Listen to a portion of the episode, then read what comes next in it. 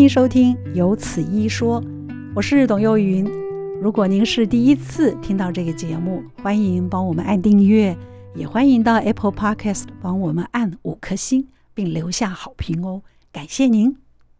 今天特别为您邀请到的是台北荣民总医院感染科的主治医师阮志汉，阮医师您好。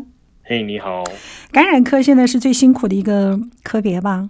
对啊，就是最近因为疫情的关系，嗯、呃，时常有很多呃临时或紧急的状况需要马上处理。对，所以我今天跟阮医师敲这个通告呢，呃，改了十八次时间。他就一直跟我讲，现在忙那个实在不行，这个忙那个忙，这样我就觉得哈。后来我一看，哦，感染科医生真的是辛苦了。那我们在节目正式开始之前，我要先请教一下阮医师，您您是感染科，您怎么样去避免在疫症中间让自己染疫？嗯、呃，就像这个中央疫情指挥中心所讲的，呃，该做的防护还是要做好。嗯，那所以平常我们在医院工作的时候，都是呃戴 N 九五哦的这种。口罩，嗯，那甚至外面还会再加上一般外科口罩啊。对，那你 怎么呼吸呀、啊？哦，对，呼吸是有一点困难啊。但但是不是有一点好吗？习惯了，不是有一 点好吗？那是非常，因为我戴过 N 九五，你知道大家讲说我们戴，我只戴 N 九五戴了十分钟，我就觉得快要死掉了。嗯，然后然后医生他们这样子，你看戴 N 九五戴一天，然后另外还再戴一个一般外科口罩，单单练呼吸，就是他们这一趟疫情下来，大概每个人的肺活量都会增加百分之三十。我在想，嗯，真的是非常辛苦，所以谢谢。阮医师，你真的帮我们帮我们守住了最重要的一关。阮医师，我们今天要谈的倒跟染疫没有嗯关系，不过它也是一个泌尿道感染。我们要为什么要讲到泌尿道感染？它是大概所有在感染科里面一个非常普遍而且非常容易的一个感染症状。这样子说对吗？呃，对，通常我们发烧的时候。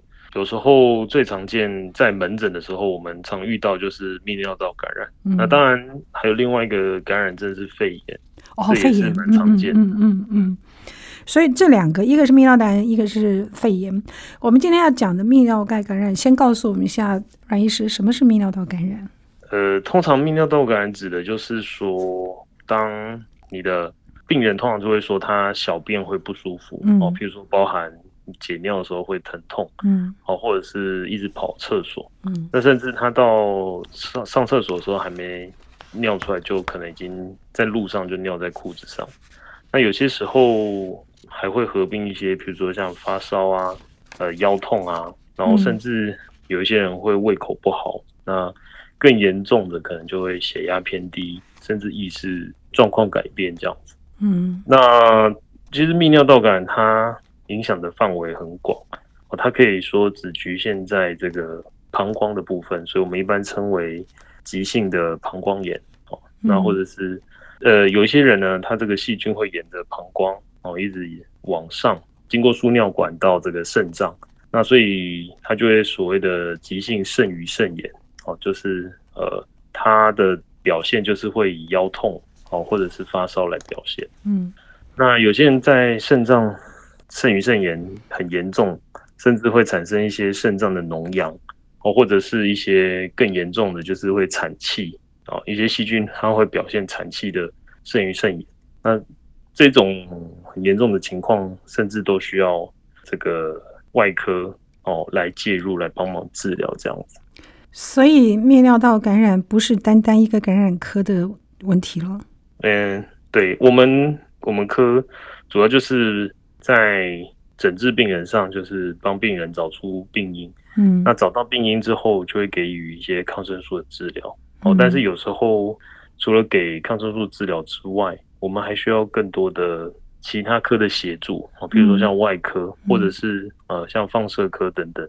哦，他们可以帮忙呃我们做一些引流脓疡，或者是放一些引流管，来帮助让病人的这个病情可以更快的改善。所以，阮医师，你刚刚说泌尿道感染，它就是包括了整个泌尿系统都可能会受到感染的意思，对不对？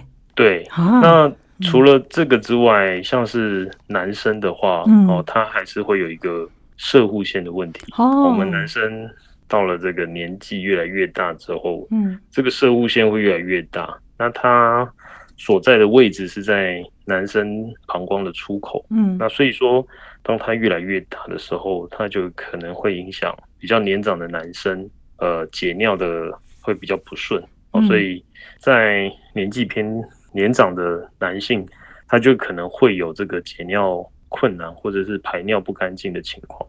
那有些人呢，解尿如果长期下来解尿一个一直不顺。那有可能就会产生泌尿道感染，那、oh. 甚至细菌如果跑到这个射护腺的话，它可能就会造成射护腺的发炎。嗯，是。所以您可不可以告诉我，这样子听起来，它它的那个组织，就它可以感染的那个组织是还有那个区域蛮庞大的。您可以告诉我为什么会感染吗？呃，通常感染的原因有很多。那呃，就男生而言。就是我刚提到，可能是解尿不干净。嗯，那女生的话，因为女生的这个尿道比较短，那所以说这个尿道口跟肛门的距离稍微近一点，所以这这两个因素之下，它有可能，譬如说我们在啊上厕所的过程中，可能细菌就会沿着这个这个距离直接跑到这个。膀胱，然后造成泌尿道的感染。嗯，那当然，就像我刚刚提到，如果到了膀胱造成膀胱炎，那这时候如果没有注意到，或者是呃免疫系统比较差的时候，嗯，那它就会沿着输尿管一直到肾脏。也就是说，如果我们的感染的问，我们通常在讲感染的时候都是被细菌。那如果有细菌或者是病毒，那就是一个卫生的问题，或者是清洁的问题，跟体质有关吗？嗯，体质可能比较没有太大的关系，但是，呃，如果您本身是一些，比如说像是化疗的病人，嗯，或者是呃有一些免疫状况的话，嗯，那还有可能就是会影响。嗯，对。请洗手，照顾病人前洗手，减少病菌到处走；照顾病人后洗手，病菌不要找上我。洗手，洗手，洗洗手，健康不离手，天天勤洗手，病菌走，健康 go go go。你我同心勤洗手，预防感染，保健康。那个阮医师，你刚刚有听到那个广播吗？哎，有有有。那个是你们特别做的吗？我们特别做，就是每天都会在。固定的时间就是播放，请大家包含民众跟医护人员都要记得洗手，这是感染科的工作之一。是 是是。哎，听起来我觉得这个，因为我们是跟阮医师用 LINE 联系啊，在做的一个访谈，他真的忙到刚刚才离开手术台，所以我们就用 LINE 连线。那也刚刚好借这个机会听到了。台北荣民总医院上下午，你们大概上下午都有几次做这个提醒，对不对？呃，对，除了这个之外，有时候还有穿插一些，就是呼吁大家要戒烟。哦，哎，你们管的还真多耶！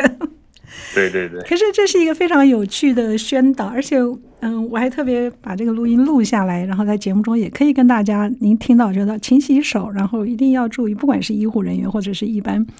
一般民众住院的住民，我觉得听起来是非常亲切，而且就是适时提醒。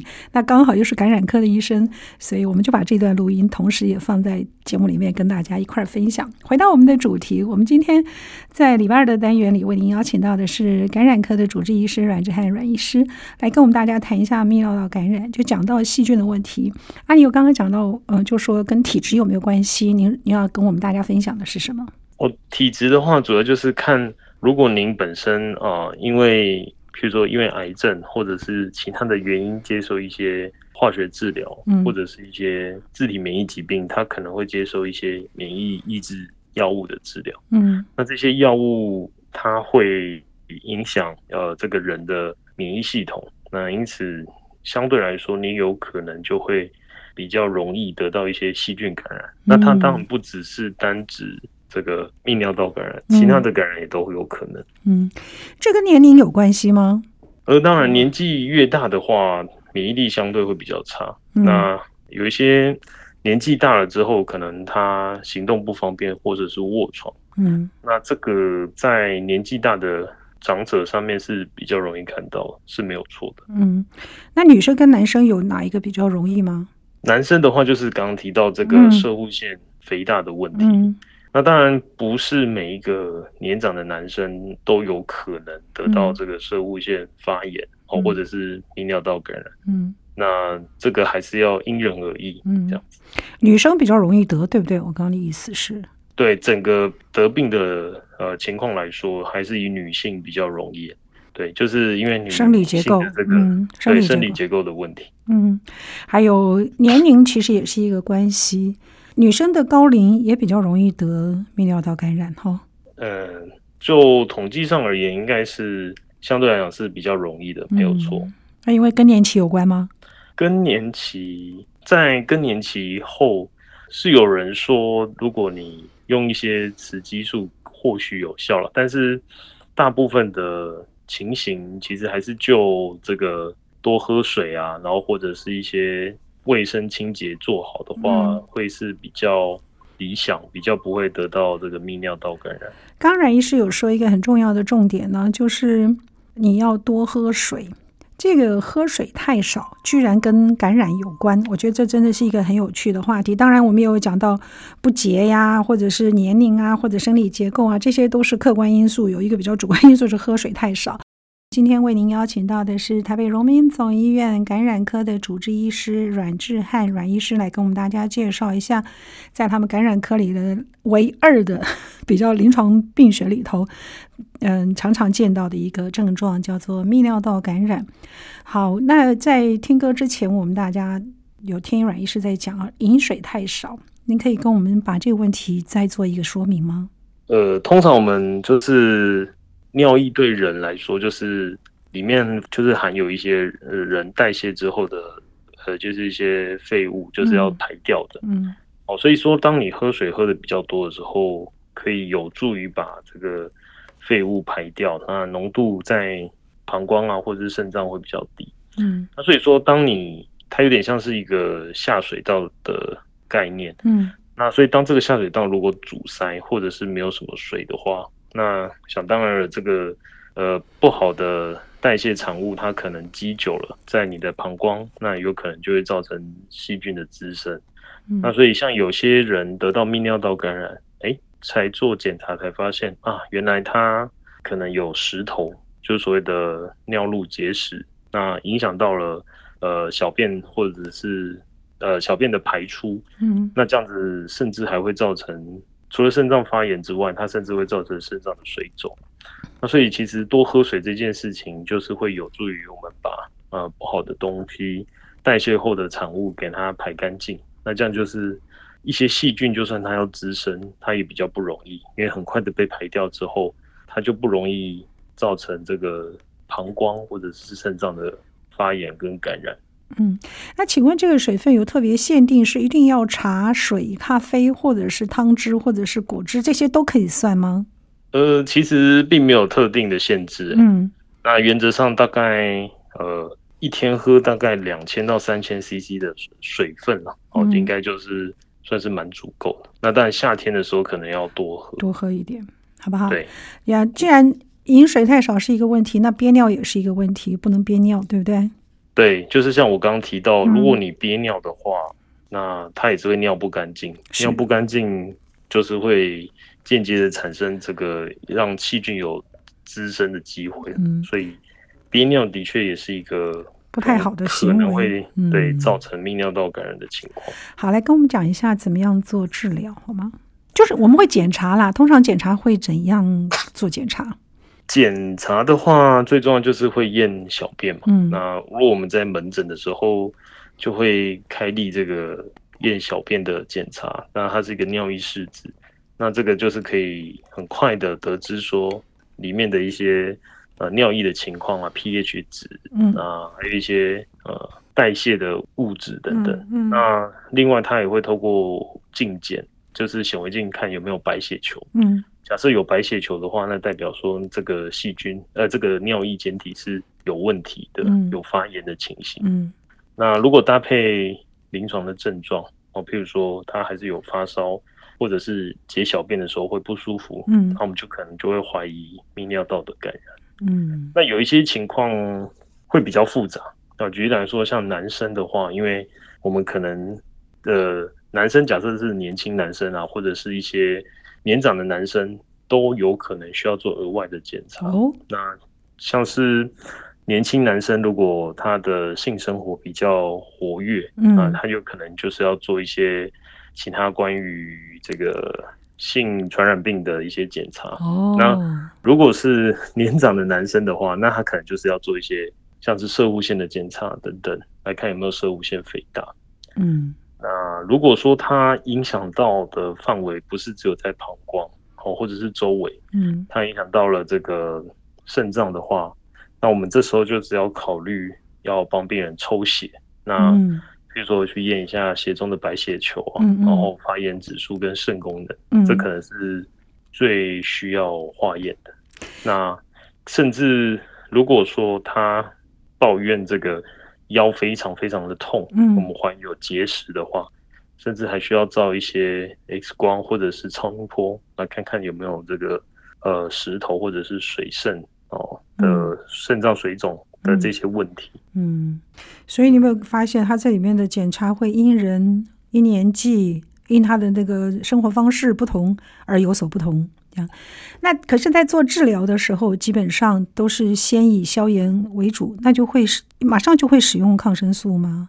呃，如果在门诊的话，我们临床高度怀疑，那应该就会给予一些口服的抗生素。嗯，那就是多喝水。那当下也会帮病人留取这个尿液的培养，嗯，细菌培养。嗯，那我们会说细菌培养在检验过程中需要一些时间。那一般来说大概是三天左右。嗯，那如果是在急诊的病人，觉得他可能是泌尿道感染，那病人相对来说如果又比较危急的话。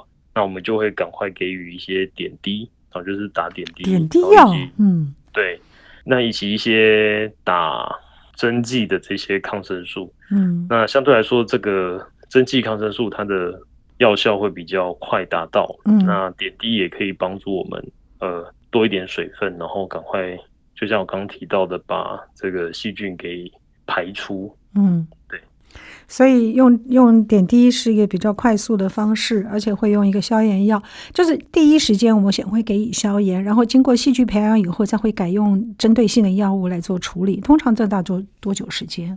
呃，通常大概是三天左右。小便的细菌培养会很会有一些报告出来。嗯，嗯，那如果是血液的细菌培养的话，大概要一个礼拜啊。所以我们通常。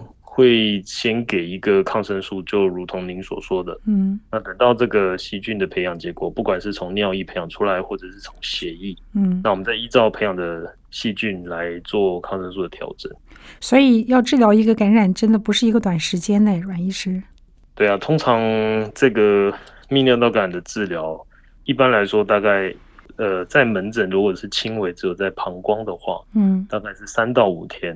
那如果说比较严重，影响到肾脏，甚至血液培养有可能有长细菌的话，就至少要一个礼拜以上，就是七天以上。那有些年纪比较大，恢复比较慢啊，或者是说在得到泌尿道的过程中有一点发生，比如说休克啊，就是相对比较紧急的时候，嗯，那像这种情况，我们的抗生素都会用到两个礼拜左右。哇哦，所以就让它持续使用，对不对？对，抗生素一定要持续使用，中间尽量不要间断。那这样的目的就是确保这个药物的浓度可以足够高，而且持续。那这样才可以把呃身体的细菌给杀死，哦，比较彻底的消灭细菌。这样、嗯、不只是抗生素，所有感染的疾病呢，嗯，我们刚刚我刚刚特别问了一下，也就是希望。借由阮医师的这个专业来跟我们荣民荣眷朋友们分享一下，尤其是感染科的给予的药物，如如果医生给告诉你要吃三天，你千万不要说，哎，两天我的症状好了，我就可以不要再用药了。那他跟你讲几天，你就把它吃好好的吃完，因为感染它就是细菌，你如果没有把它细菌抑制，OK，一直没有症状了，但是它并不一定表示说全部没有了，所以你应该是把药物全部吃完，这样说法对吗？呃，没错，呃，我们在门诊就会十分，呃，就是确保病人可以完整的把抗生素疗程吃完。那其他会，其他其他，比如说一些退烧药，嗯，哦，或者是一些帮助解尿的一些药物，嗯，它就是症状治疗。哦，嗯，那就是如果没有症状的话，当然就可以选择不用，呃，不用服用。但是抗生素本身，我每次都会跟他们说，哎，千万一定要吃完，这个是不能间断的，这样。呃，间断不是只是你的症状没有办法好，它会有其他的后遗症吗？嗯，通常短期内是看不太到，嗯、哦，但就是说你可能会觉得，哎、欸，效果比较差。那就长期而言，假设这一次治疗失败，它有可能你的细菌，如果你的根源没有处理，那有可能就会变成一些抗药性细菌的问题。听到了，哦、有些像这个才是重点，嗯，对，像是一些这个。卧床的一些长者，那他有可能反复会泌尿道感染的发作，所以假设我们每次用药的时间，呃，很不一定，或者是时间太短，嗯，那有可能就会使得他在这个膀胱里面的细菌产生了抗药性，嗯，那这样久而久之，其实就更不容易治疗，也更不容易治好。嗯，而且这样的话会导致他的抗生素一直调第一线，调第二线，再调第三线。其实这对病人来讲不是一个好的消息，所以要把药物乖乖的，尤其是抗生素要乖乖的吃完。而且听到这里哦，我们会就阮医师跟我们大家分享的，你会发现，嗯，泌尿道感染治疗并不是一个很困难的事，但是你要把它好好的吃完了，不然它反复发作的可能性是比较高的，对不对？对，泌尿道感染本身其实是。所有感染症哦，譬如说跟肺炎比较啊，跟骨髓炎比较，嗯，或者是跟一些其他的感染症比较起来，它算是比较好治疗，而且呃进步会比较快的，嗯，哦，但是务必就是千万一定要这个药物的抗生素的部分一定要完整的服用跟治疗，那这样子才不会说原本一个相对来讲比较好治疗，嗯，呃，失去了这个治疗的。好处这样子，对，这才是重点。我们今天为您邀请到的是台北荣民总医院感染科的主治医师阮志汉阮医师，今天来跟我们分享的主题是泌尿道感染，它不是一个很。就是在所有病患里面，它不是一个很棘手治疗的疾病，但是它却是一个反复发作性很高的疾病。也就是说，如果治病的原因我们没有好好的把它去除掉的话，它是会一再复发的。所以在使用药物上头，我们可能就要非常的小心。如果医生开给我们的抗生素，你就得把它好好吃完，因为如果我们不吃完，下它再反复发作的时候，就是这种重复反复发作，会让我们的药效会随着我们不好好吃而有所调整，那就不是我们所期待的。不过，阮医师，我要请教一下，就是您刚刚在前一节里面跟我们讲到，在做检验的这件事情上，他不管是做三天培养或者是一个礼拜的培养，主要是做细菌的培养。但如果是跟肾脏病有关的话，他会另外还会再做一个蛋白细菌，我们可以体可以认识啊，就是你要知道什么细，但为什么还要再验蛋白是什么意思？漏蛋白也是疾病的一种吗？呃，您指的是尿蛋白吗？对呀、啊。哦，尿尿蛋白其实某部分来说，它可能主要是想知道有没有其他肾脏本身的问题。哦，有有时候我们肾脏可能潜藏，或譬如说在你这次泌尿道感染之前，嗯，它可能潜藏有一些结构或者是功能的问题。嗯，举例来说，它有可能有结石，哦，嗯，那或者是它有可能本身先天会有一些其他这个。代谢的问题等等，嗯，那所以说我们验检验尿蛋白的的目的，其实算是一个初步的筛检。那有些人，譬如说，甚至他在这一次泌尿道感染之前，根本不知道自己有糖尿病。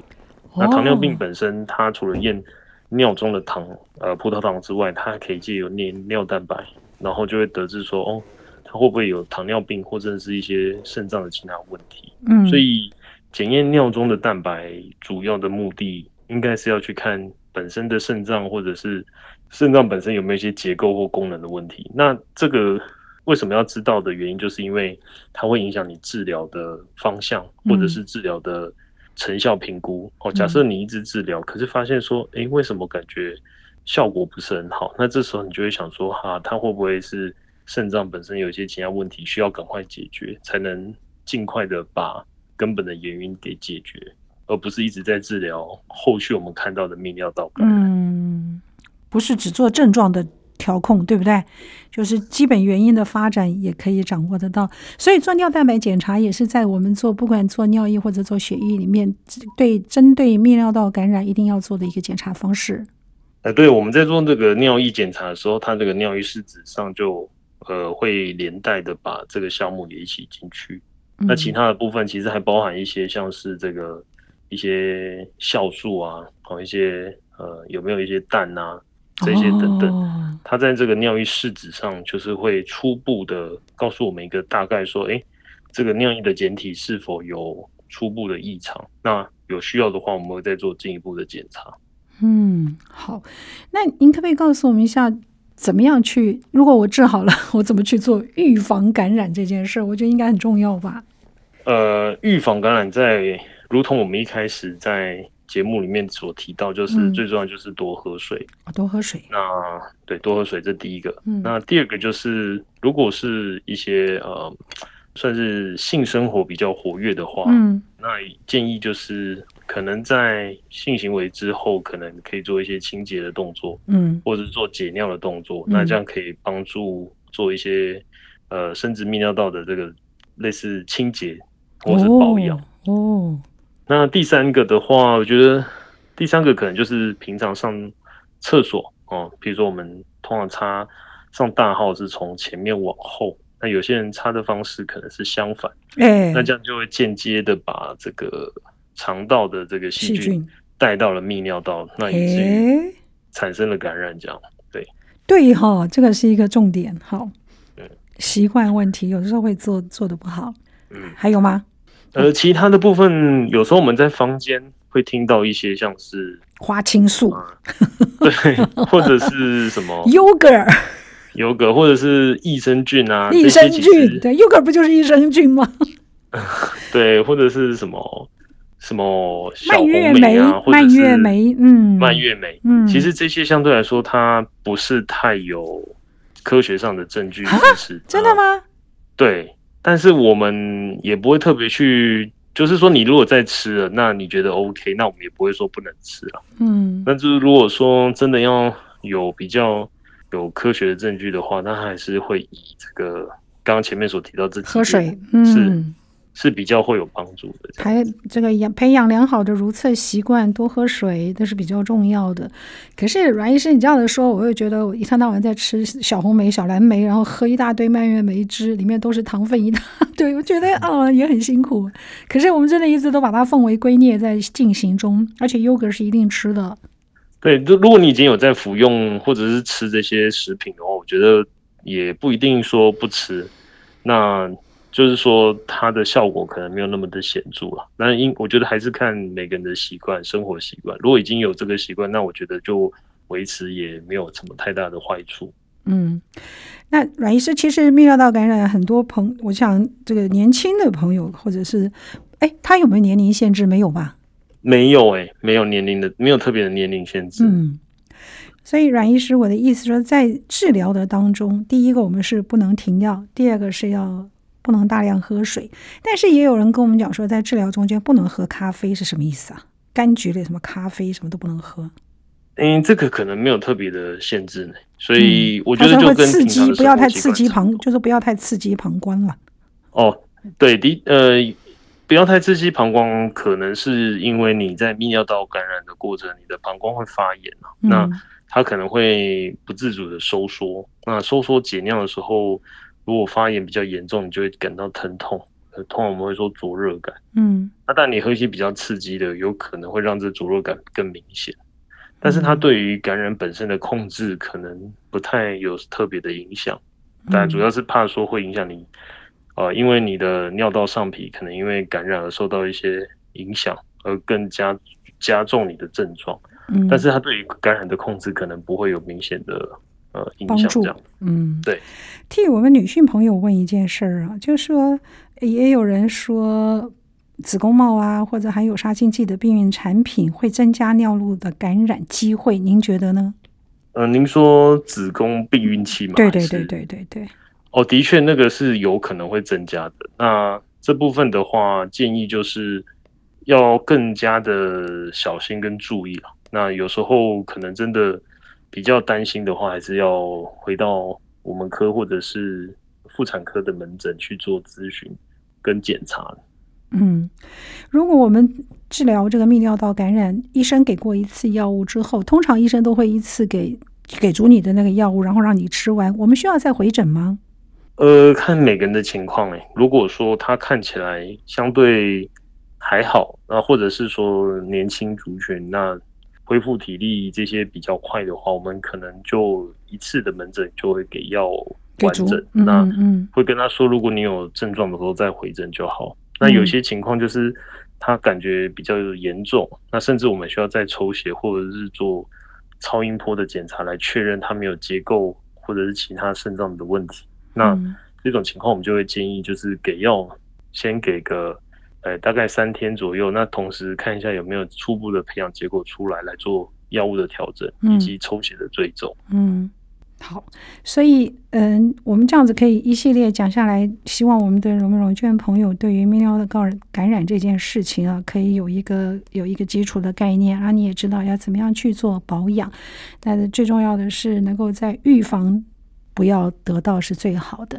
所有的药物，我们刚刚只有讲到说，你必须吃完，它唯一的副作用就是抗生素，你这个也要好好的吃，不吃的话，它有其他的作用。其实其他的药物倒没有一定的要注意的事项，对不对？